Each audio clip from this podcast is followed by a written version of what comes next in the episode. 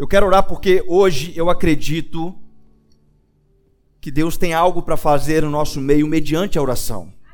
A oração é a ferramenta que Deus nos proporciona, nos disponibiliza para fazer trazer do reino espiritual as coisas, as provisões, os milagres de Deus para nós e materializar no nosso meio. Então eu não sei qual que é a sua realidade de vida hoje. Eu não sei como seu coração está se comportando no dia de hoje. Talvez você está aflito. Talvez você está ansioso, talvez você está preocupado com problemas que você nem mesmo sabe como resolver.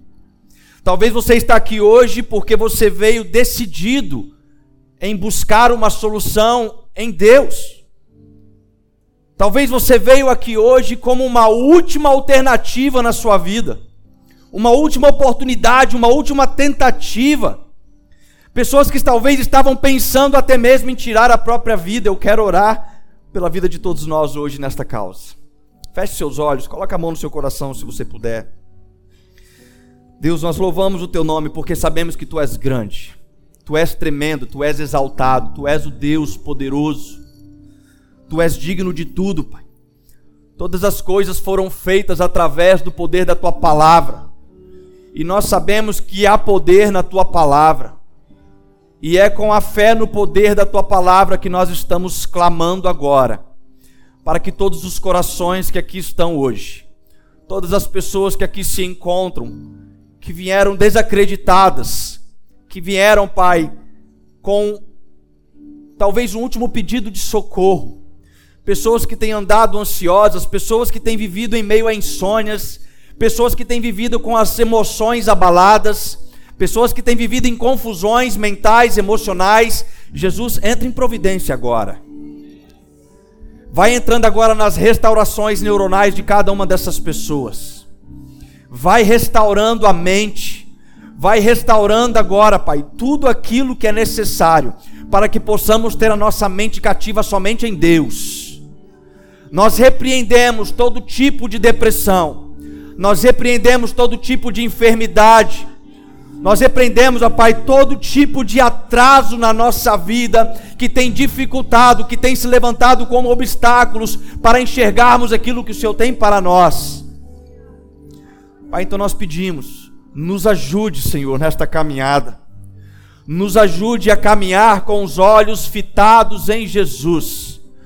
Nos ajude a andar sem olhar para a esquerda ou para a direita, mas com os olhos no alvo que é Jesus Cristo porque nós sabemos que a nossa carne é fraca. Nós sabemos, ó Pai, que muitas das vezes as nossas emoções tentam nos passar a rasteira, de tirar aquilo que o Senhor tem de promessa para nós. Pai, mas eu oro por estas vidas que estão aqui hoje. Eu oro para que o Senhor possa trazer uma restauração por completo. Eu oro para que venha haver transbordar da alegria nos nossos corações. Nós não queremos aceitar episódios de tristeza, nós não queremos aceitar, ó Pai, episódios de confusão no nosso meio, porque eu chamo a existência de um povo sarado, de um povo convicto na alegria que está em Jesus Cristo. Ainda que o nosso coração possa encontrar motivos para nos paralisar, as nossas vistas não estão nas coisas terrestres, mas nas coisas celestiais, nas coisas eternas, e nós pedimos que isto venha transbordar em nossos corações, ó Pai. Deus tenha misericórdia da mãe que está intercedendo pelo seu filho. Nós sabemos que tem muitas mães e pais aqui que têm orado incansavelmente pela vida dos filhos. Filhos, ó Pai, que têm vivido em caminhos tortuosos. Filhos que, por decisões próprias, escolheram andar no meio das suas decisões erradas. Mas nós pedimos que esta oração seja respondida, Jesus. Oramos para que o Teu Espírito Santo venha entrar em providência, venha tocar no coração destes filhos Deus, aquele que estava distante, aquele que estava numa atitude de filho pródigo, ele possa se lembrar que há promessa para ele, que ele possa se lembrar que ele pode voltar para a casa do Pai, para os, para os caminhos do Senhor. Pai, nós oramos pelos casamentos aqui nesta noite. Quantos casais estão vivendo conflitos, ó Pai? Quantos matrimônios estão a ponto de ser ceifados, ó Deus. Mas nós intercedemos neste momento, Pedimos para que toda retaliação do inimigo seja agora eliminada do nosso meio. Jesus, nós oramos, porque nós cremos que o casamento é uma instituição criada por Deus, e é Ele quem sustenta o casamento. Sabemos que muitas vezes tomamos atitudes erradas nos nossos matrimônios, mas nós pedimos sabedoria, pedimos para que o Senhor possa descer com amor na vida de casais neste momento fazendo com que um arrependimento genuíno possa acontecer no nosso meio. Pai, nós oramos por este motivo. Oramos também, Jesus, pela vida financeira das pessoas aqui nesta noite. Quantas pessoas têm vivido dias de desespero? Quantas pessoas estão cansadas de viver no cheque especial? Quantas pessoas não aguentam mais atravessar a rua de vergonha porque estão devendo pessoas na praça? Pai, nós oramos para que o Senhor traga sabedoria financeira para os teus. Que acima de tudo nós possamos compreender a importância da nossa fidelidade, a importância da semente na tua casa, porque o Senhor é aquele que nos sustenta. O Senhor é aquele que traz para a gente, Pai, a provisão. Nós sabemos que aquilo que nós temos é porque o Senhor permite, através da saúde, através da mentalidade, através do emprego, através do empreendedorismo que tem sobre nós. Mas nós pedimos esta noite, Pai, uma chuva de bênçãos financeiras sobre o teu povo. Não para que eles possam continuar caindo no erro, Pai, de uma má administração financeira, mas para que a tua casa continue sendo abençoada, para que o órfão e a viúva continue sendo abençoado, Pai, para que o missionário continue sendo enviado. Deus, nós oramos por prosperidade no meio dos nossos filhos, ó Pai. Senhor, nós oramos também. Oramos também pela falta de amor que tem assolado esses dias. Quantas e quantas pessoas, ó Pai, têm abandonado a comunhão do corpo. Quantas pessoas têm andado em desespero porque o amor se esfriou? Quantas pessoas têm levantado a mão para atacar pedras uns nos outros por causa de acusações, por causa de diferenças, opiniões, mas poucos têm levantado a mão para estender em amor, em ajuda ao próximo, em oração mútua. Pai, nós pedimos fortalecimento em nós para este motivo porque aquilo que nos une é o amor de Jesus, aquilo que nos faz um só corpo é o amor de Jesus. E nós oramos para que este amor seja transbordado no nosso meio. Também oramos, ó Pai, oramos pela energia espiritual que às vezes nos falta. Quantas vezes estamos cansados, quantas vezes, Pai, estamos desanimados, quantas pessoas têm vivido em dificuldades de ler a Bíblia, de viver uma vida de oração, de dar um bom testemunho. Quantas pessoas têm andado desanimadas neste motivo? Pai, eu peço hoje, eu peço hoje que os teus anjos venham com injeções espirituais. Que essa transfusão aconteça no nosso meio, que pessoas possam ser agora enxertadas, que elas possam ser reavivadas na vida espiritual. Oh, Jesus, tenha misericórdia de nós, ó Pai. Pai, eu quero orar também por outras enfermidades que têm assolado o seu povo. Pai, nós não aceitamos enfermidade no nosso meio. Nós não aceitamos, nós cremos em um Deus que cura. E nós pedimos agora cura pelas enfermidades que têm assolado o nosso povo. Quantas pessoas têm vivido, Pai, com úlceras, com gastrite, com dores crônicas, dores na coluna, dores no joelho mas nós pedimos agora a restauração completa, Pai. Pedimos que a tua cura aconteça em nosso meio, porque há poder na oração. Nós damos uma ordem agora, Pai. Que venha a ser restaurado os ossos, que venha a ser restaurado agora as vértebras, que venha a ser restaurado agora a circulação sanguínea que estava afetada. Em nome de Jesus, Pai, nós oramos. Se você crê nisso, diga amém. Amém. amém. Louvado seja Deus. Eu quero meditar hoje numa palavra de um texto que Paulo nos ensina, que está em 1 Tessalonicenses, capítulo 5, no versículo 17. Um versículo conhecido por todos vocês, talvez vocês só não lembravam da referência. 1 Tessalonicenses, capítulo 5, verso 17. Está projetado ali no Data Show. Paulo fala conosco Orai sem cessar. Vamos dizer juntos? Orai sem cessar. As mulheres falam? Os homens? Os solteiros? Pode orar, meu filho.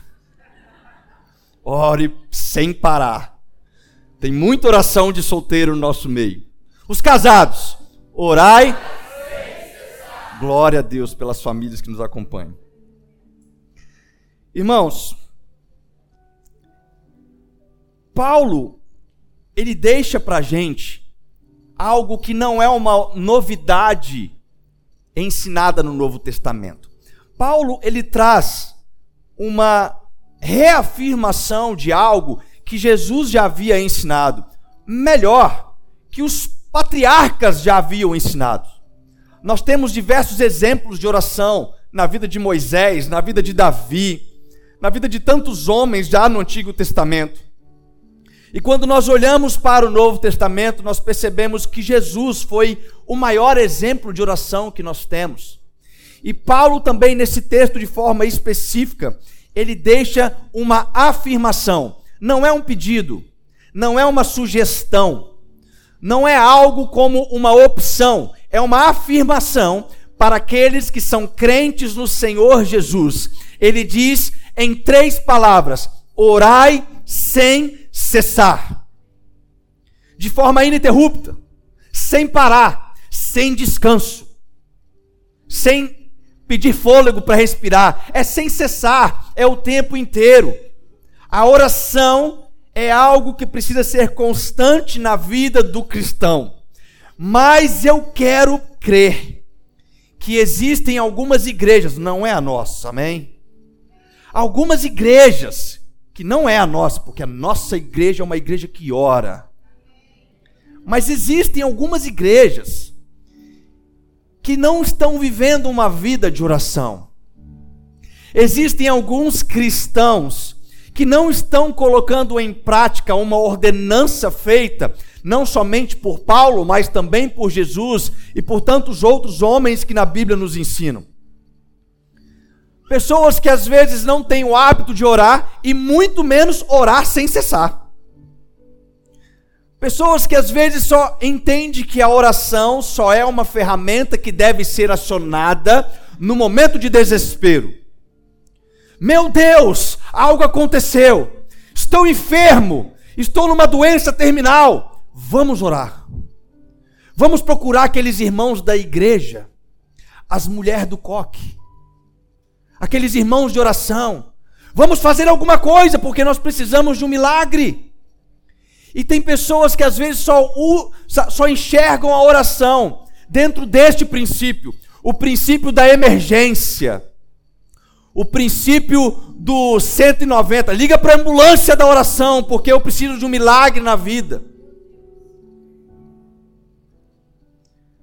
Mas ter vida de oração com Deus não é isso, irmãos. Ter vida de oração com Deus é estar preparado para qualquer momento. Ter vida de oração com Deus, eu acredito que seria muito bem comparado com a vida de um soldado em uma guerra. O que, que o soldado precisa estar dentro de uma guerra? Preparado. Ele está apto. Ele não sabe quando vai ter um ataque do inimigo. Ele não sabe como vai ser o dia de amanhã. Ele não sabe o que, vai acontecer no próximo minuto. Mas ele está o tempo inteiro com a sua arma, com as suas munições, com a sua preparação física, com o seu emocional preparado, em estado de alerta, sem cessar. É assim que a vida de oração precisa estar para um crente. Mas parece que o crente geralmente ele é pego em desespero. Ele não vive uma rotina de oração ele não vive uma constância de oração, mas sabe o que, que muitas vezes alguns tipos de crente busca? Ele busca o ápice de oração. O que, que eu quero dizer com o ápice de oração? Ele busca em uma oração breve diante de uma necessidade um milagre que só deveria ser cultivado durante muito tempo. Mas não é assim que funciona. Não é assim. Tudo bem que algumas orações podem ser respondidas pela misericórdia de Deus, mas nós estamos falando de uma vida de oração. Sabe o que é vida de oração? é uma vida de oração. É um ciclo de vida nesta terra que nós devemos orar. E é por isso que eu creio que a gente não pode chegar muitas das vezes em reuniões de orações específicas, em momentos onde nós buscamos avivamento e a gente quer naquele momento, às vezes de 30 minutos, de uma hora, buscar um ápice de oração, buscar que Deus responda às nossas orações com um avivamento incrível, buscar que Deus faça algo, se nós como corpo de Cristo não estamos tendo uma constância de vida de oração. E eu vejo que mais importante do que ápices é a constância. Porque a vida de ápices, ela, ela é difícil de ser mantida. Eu me lembro que um tempo atrás, um bom tempo atrás, um jovem que havia se reconciliado com Deus, ele me procurou, começou a fazer gabinete comigo, e depois de um tempo ele falou assim: Pastor, eu tô firme, eu tô forte, e vou te falar um negócio. Eu tô indo para o monte cinco vezes por semana. Eu falei: Pode parar. Falei: O que, que é isso, pastor? Tu vai me proibir de ir de monte? Não eu vou te proibir de fazer algo que você não consegue manter no ápice. Você pode fazer um propósito de cinco dias no monte. Agora, falar que você vai todos os dias agora para o monte, tu não vai manter. É voto de tolo. Não é sobre ir cinco vezes por semana no monte. Não é sobre os ápices de oração, mas é sobre uma constância de oração. Quando nós olhamos para uma experiência da diferença entre constância e ápice, nós podemos lembrar, por exemplo, do exemplo de Jesus. Jesus, ele viveu até os 33 anos de idade. A Bíblia fala que o ministério dele começou, sabe com quantos anos? Com 30 anos de idade. Durante 30 anos, Jesus viveu, uma vida de constância. Uma constância no testemunho, uma constância de bom exemplo familiar, uma constância de obediência a Deus, porque Jesus ele já tinha intimidade com Deus desde sempre, uma constância de vida devocional, porque aos 12 anos de idade Jesus estava ensinando os, os estudiosos na sinagoga. Era uma vida de constância. Foram 30 anos de constância para viver três anos de ápice, mas às vezes a gente quer viver ao contrário. Nós queremos o ápice hoje, nós queremos algo hoje. A pergunta é: será que nós conseguiríamos viver uma vida de ápice espiritual se nós não desenvolvermos uma vida de inconstância? Tiago capítulo 5, no verso 16, o texto diz que a oração do justo é poderosa e eficaz. A oração do justo é poderosa e eficaz. Mateus 21, 22 diz que: E tudo o que pedirem em oração, se crerem, vocês receberão. Irmãos, dá para entender que a nossa oração ela, ela é poderosa de fato. Sabe o que, que a gente olha às vezes?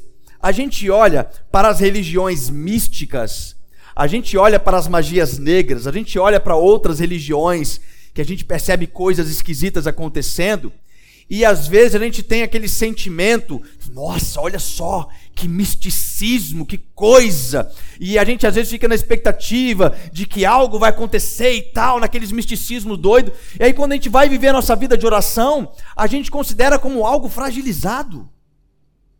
A gente considera como algo que não tem poder. E eu me perguntei, por que será que é tão difícil mantermos uma vida de constante oração? Tu já se perguntou isso? O porquê que é tão difícil vivermos uma vida de constante oração?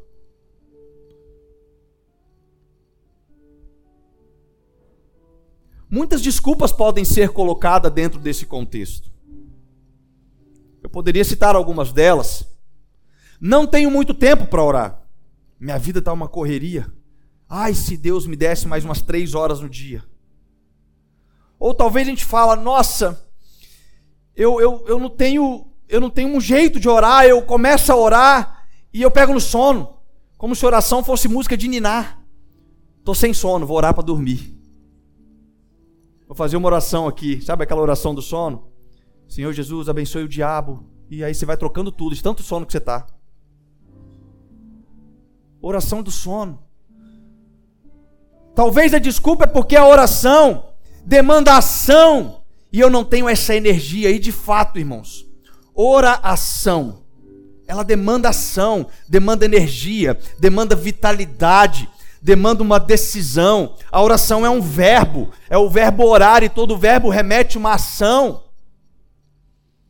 Nós precisamos entender que a nossa vida de oração, ela precisa ser enxergada como uma disciplina, como um comprometimento.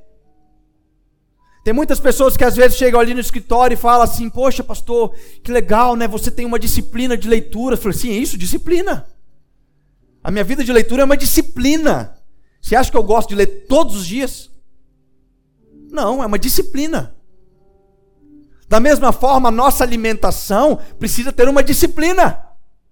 Você não pode comer tudo que você quer a hora que você quer, apesar de que tem alguns que fazem isso. A nossa, a nossa saúde física, ela precisa de uma disciplina. Quando você vai fazer os seus exames de rotina, o médico pega o seu exame e fala assim: Meu Deus do céu, meu filho. Tu tá caminhando? Tô. Quantos quilômetros? Ah, da, da cadeira da sala até a cozinha, deve dar uns 5 metros. É minha caminhada, porque o restante.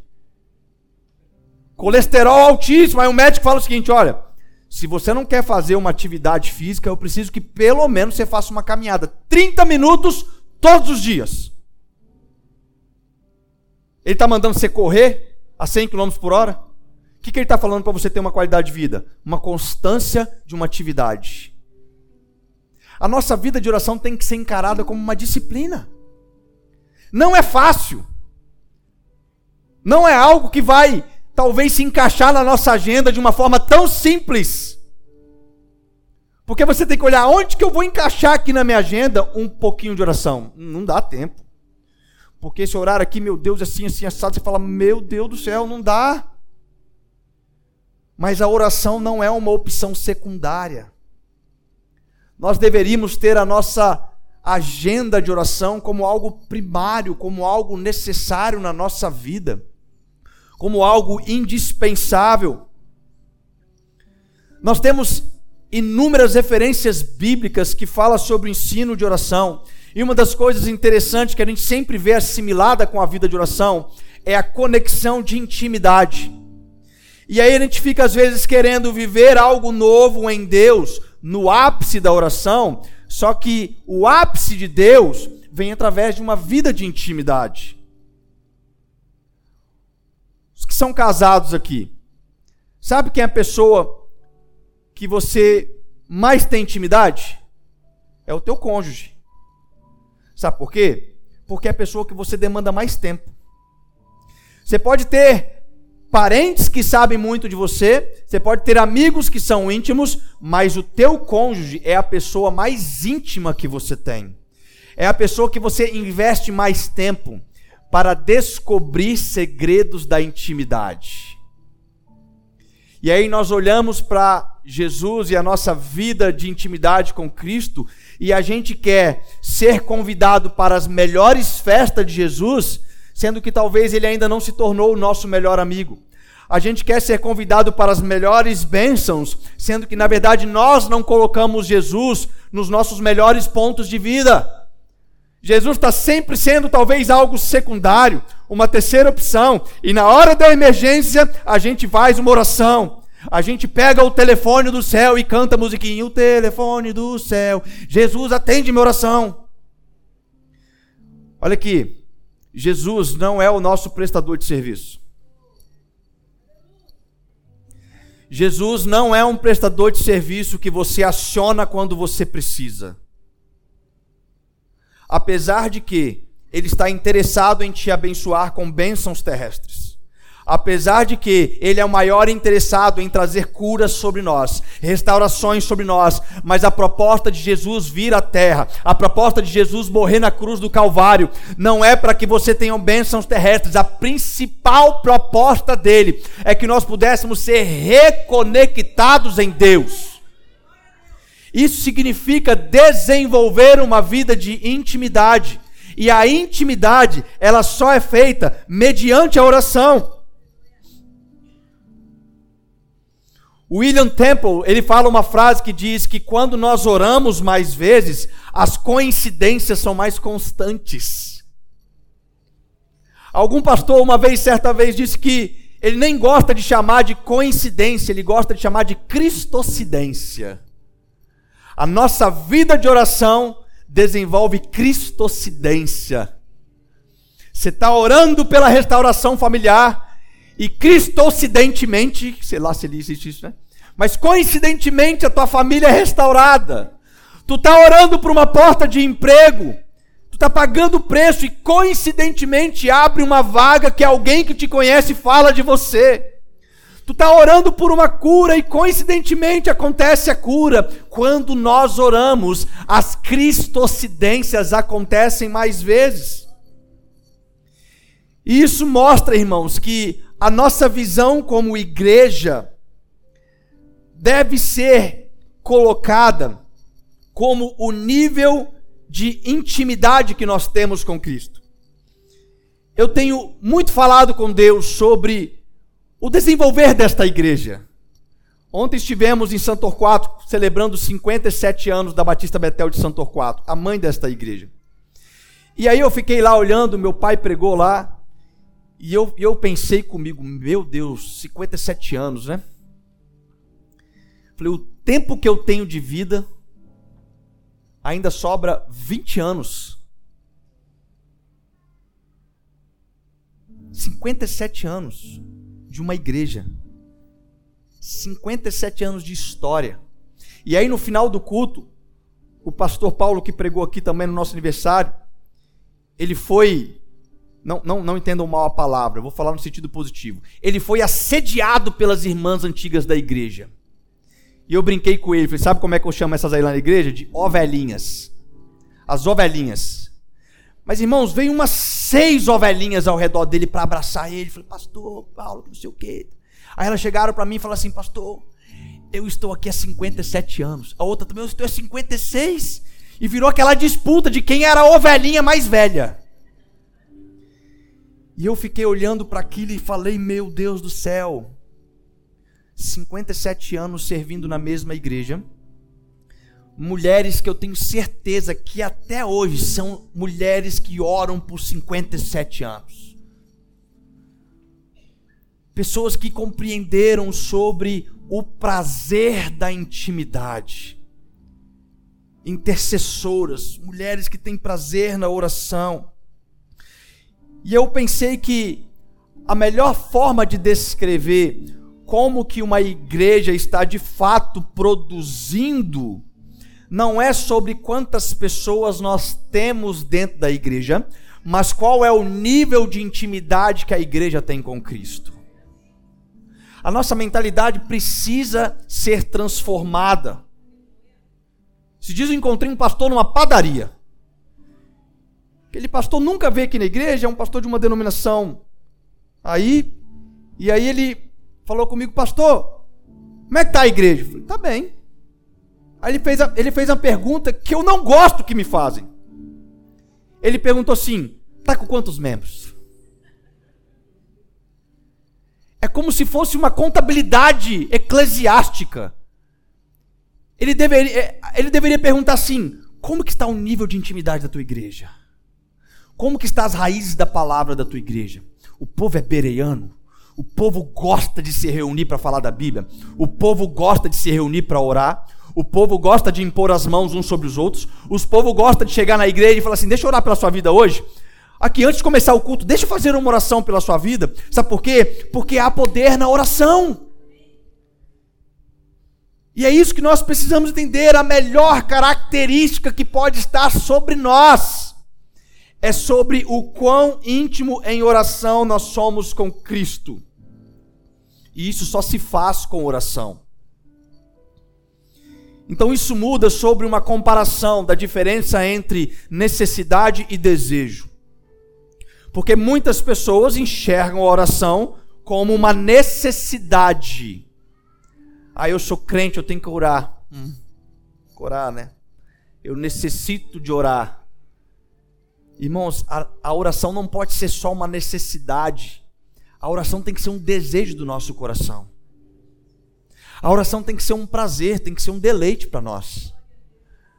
Você imagina se você tivesse a oportunidade hoje, alguém falasse contigo o seguinte: olha, eu vou te dar cinco minutos para conversar com a pessoa mais importante que você tem nesse mundo. Quem que é o homem ou a mulher mais importante que você tem neste mundo? Você vai ter cinco minutos de conversa com essa pessoa. Cinco minutos ia ser muito ou pouco? Muito ou pouco? Pouco. Mas às vezes cinco minutos de oração, falando com aquele que nos livrou de um lamaçal de pecados e nos firmou no reino do Filho do seu amor, parece uma eternidade, sabe por quê? Porque não está com muita intimidade. Está algo difícil. A gente tem um pouco de dificuldade, às vezes, de falar com Deus. E vida de oração é algo que nós podemos aprender. É algo que nós podemos aprender. Em Lucas capítulo 11, no versículo 1, os discípulos, depois de ter já vivido boas experiências de oração com Jesus, em um certo momento eles falam assim, Lucas 11, 1, Pai, nos ensina a orar. Nos ensina. Nos ensina a orar. Eles já tinham visto Jesus orar. Eles já tinham participado de orações com Jesus, já tinham subido em montes de oração com Jesus, mas eles falam assim: Pai, nos ensina a orar porque oração é algo ensinável. Então a pergunta é: se é algo ensinável, será que eu estou disposto a aprender? Porque o que é se colocar diante de um aprendizado? É compreender sobre o porquê nós oramos, para que nós oramos, como nós oramos, quais são os objetivos, quais são os momentos. E a gente começa agora a desenvolver o ensino da oração uma prática da vida de oração. Então a busca por Deus, ela não pode vir das nossas necessidades. A busca por Deus, ela tem que vir pelos nossos desejos de estar com Deus. Salmos capítulo 63, no versículo 1. Davi ele fala assim: "Ó Deus, tu és meu Deus, de madrugada te buscarei." Agora fala de verdade comigo, irmãos. Tem algo tão gostoso quanto o sono da madrugada? O sono da madrugada geralmente é conhecido como sono REM, é o sono restaurador. É aquele sono que é necessário. Você precisa ter pelo menos cerca de uma hora de sono REM durante a sua noite de sono.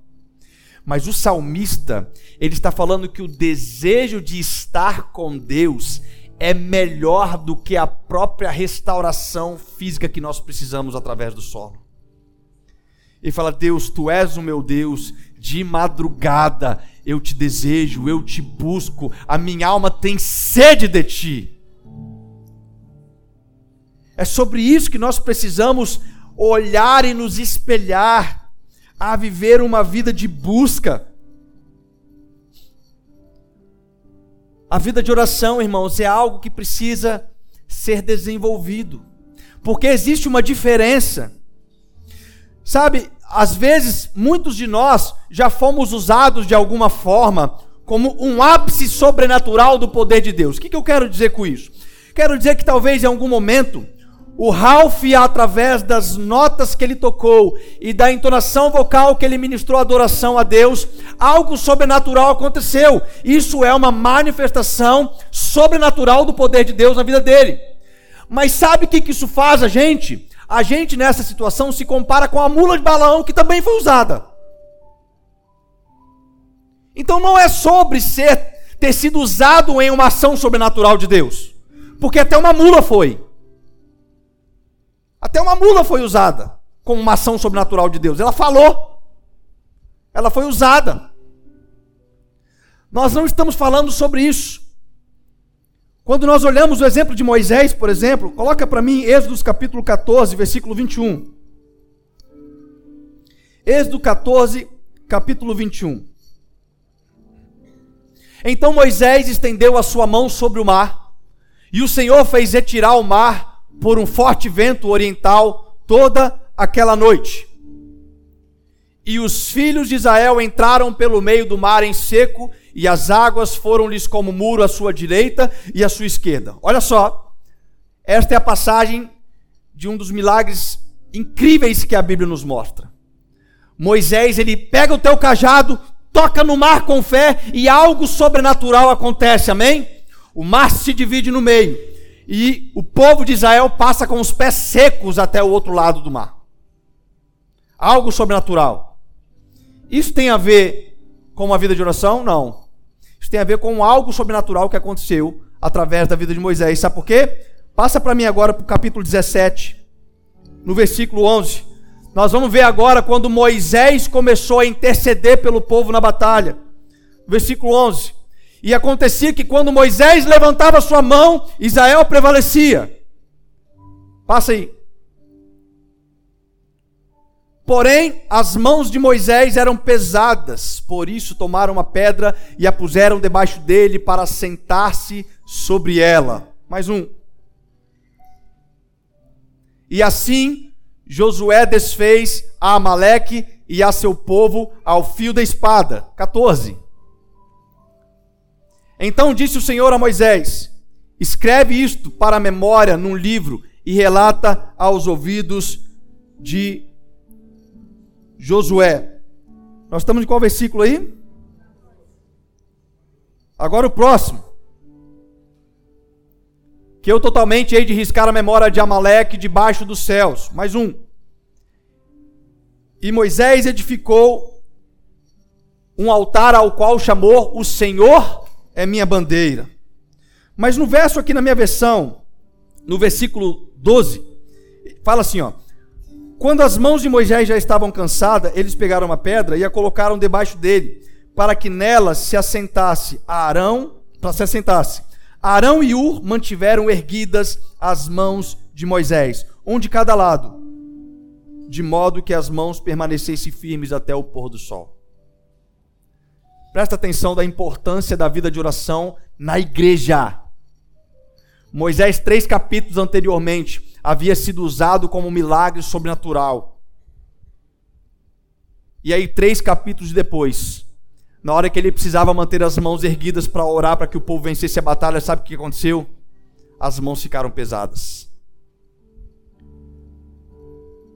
Mas graças a Deus, porque ele tinha líderes, ele tinha pessoas que o ajudavam na oração, que contribuíam na oração para que o povo continuasse rompendo.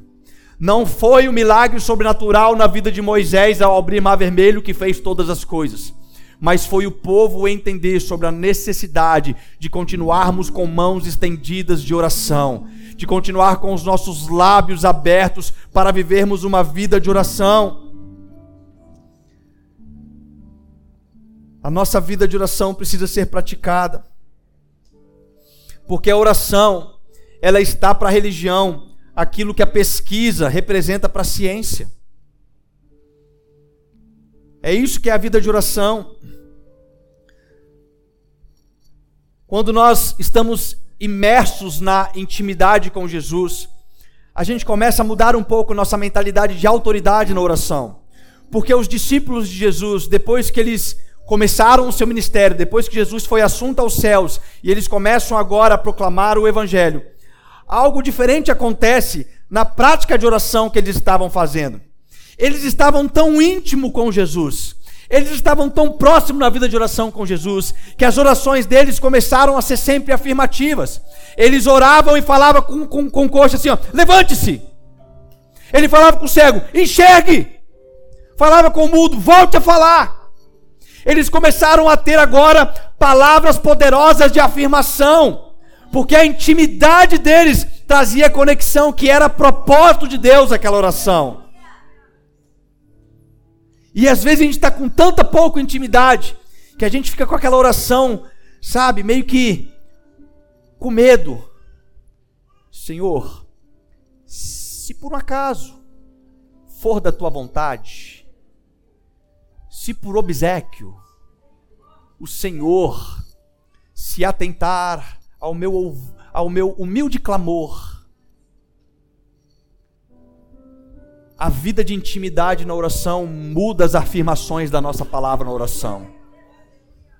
Porque eu creio que muitas das situações acontecem e elas são conectadas por Deus em homens e mulheres de oração. O que eu quero dizer com isso? Em 2018 eu lembro que eu estava numa sede pedindo a Deus para me dar dom de cura, dom de cura, Deus me dá dom de cura, que eu estava orando até para não crescer, irmãos. E eu percebi que nesta sede que eu estava, muitas pessoas enfermas estavam se conectando ao meu redor. E eu percebi que quanto mais eu buscava intimidade de Deus nisso, mais enfermos apareciam ao meu redor, porque isto é propósito de Deus. Quando nós tivermos uma vida de intimidade, mais situações aparecerão diante de nós, para que o nome de Deus seja glorificado, para que milagres aconteçam e o nome dele seja glorificado. Então, quando isso acontece, nós temos agora uma palavra de autoridade, de afirmação de entender que se essas coisas estão acontecendo conosco, se Deus me permitiu passar por tal experiência, agora eu posso orar por isso, é para que o nome dele seja glorificado.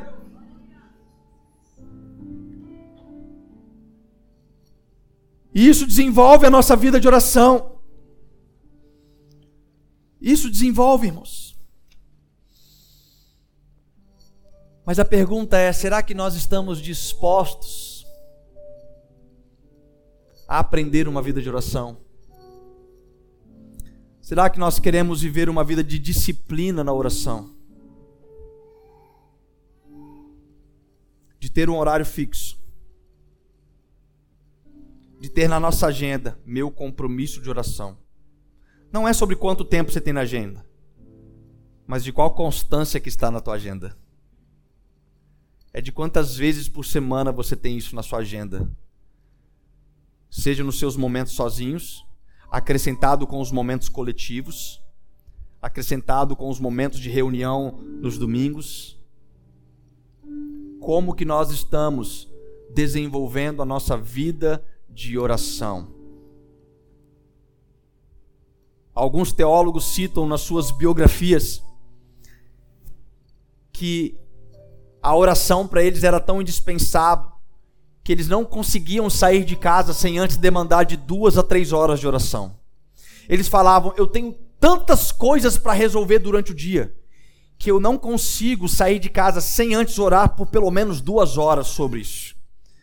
E parece contraditório, porque geralmente a gente fala assim: eu tenho tanta coisa para resolver que eu vou abrir mão do tempo de oração hoje. Eles pensavam ao contrário: eu tenho tanta coisa para resolver que eu preciso orar mais.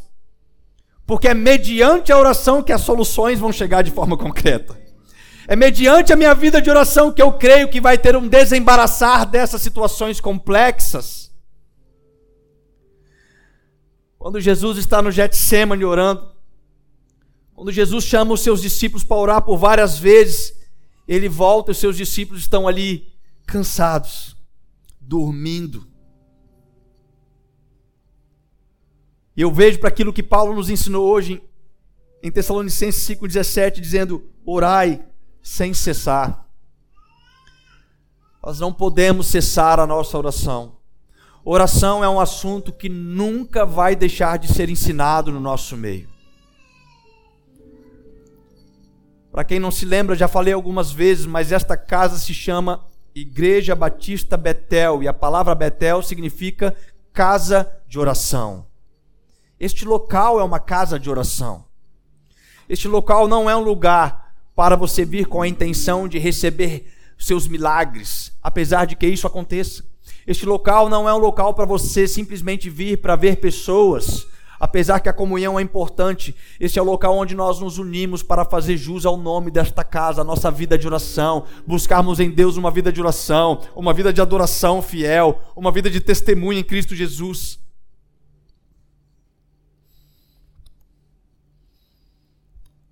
Será que nós estamos dispostos a aprender uma vida de oração? A voltar ao jardim da oração?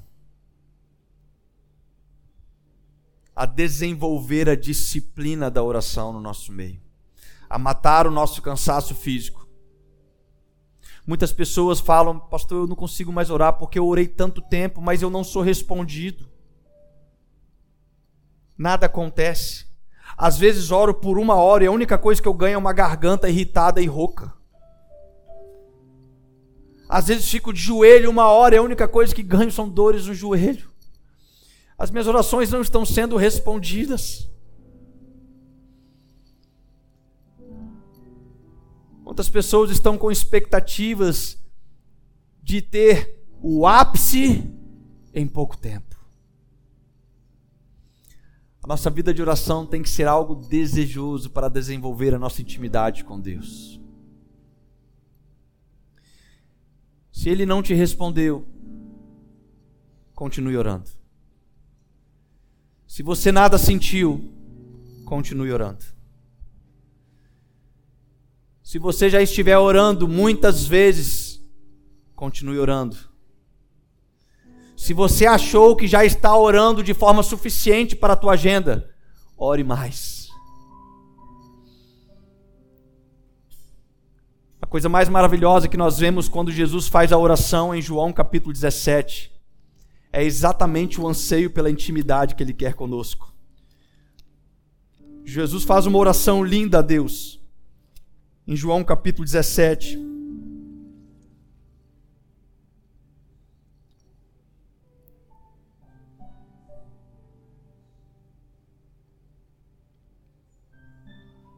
No versículo 6 ele fala: Eu revelei teu nome àqueles que do mundo me deste. Eles eram teus, tu os deste a mim. E eles têm obedecido a tua palavra. Agora eles sabem que tudo que me deste vem de ti pois eu lhes transmiti as palavras que me deste, e eles aceitaram. Eles reconheceram de fato que vim de ti e creram que me enviaste. Eu rogo por eles. Não estou rogando pelo mundo, mas por aqueles que me deste, pois são teus. Tudo que tenho é teu, e tudo que tens é meu, e eu tenho sido glorificado por meio deles. Não ficarei mais no mundo, mas eles ainda estão no mundo e eu vou para ti. Pai Santo, protege-os em teu nome, o nome que me deste para que sejam um assim como somos um. Enquanto estava com eles, eu os protegi e os guardei no nome que me deste. Nenhum deles se perdeu, a não ser aquele que estava destinado à perdição, para se cumprisse a Escritura.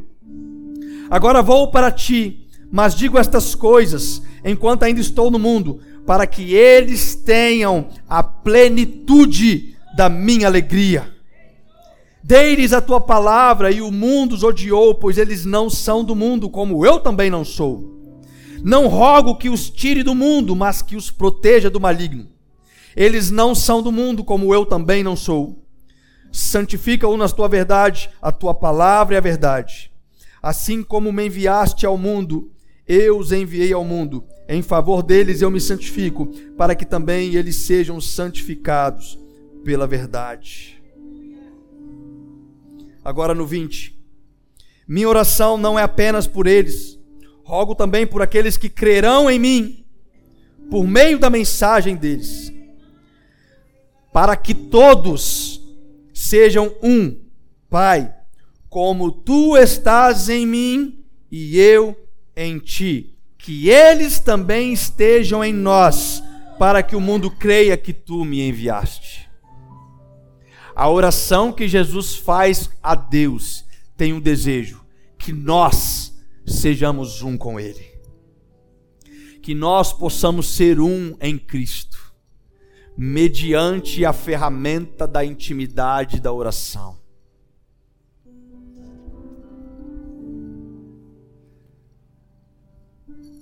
Deus seja louvado.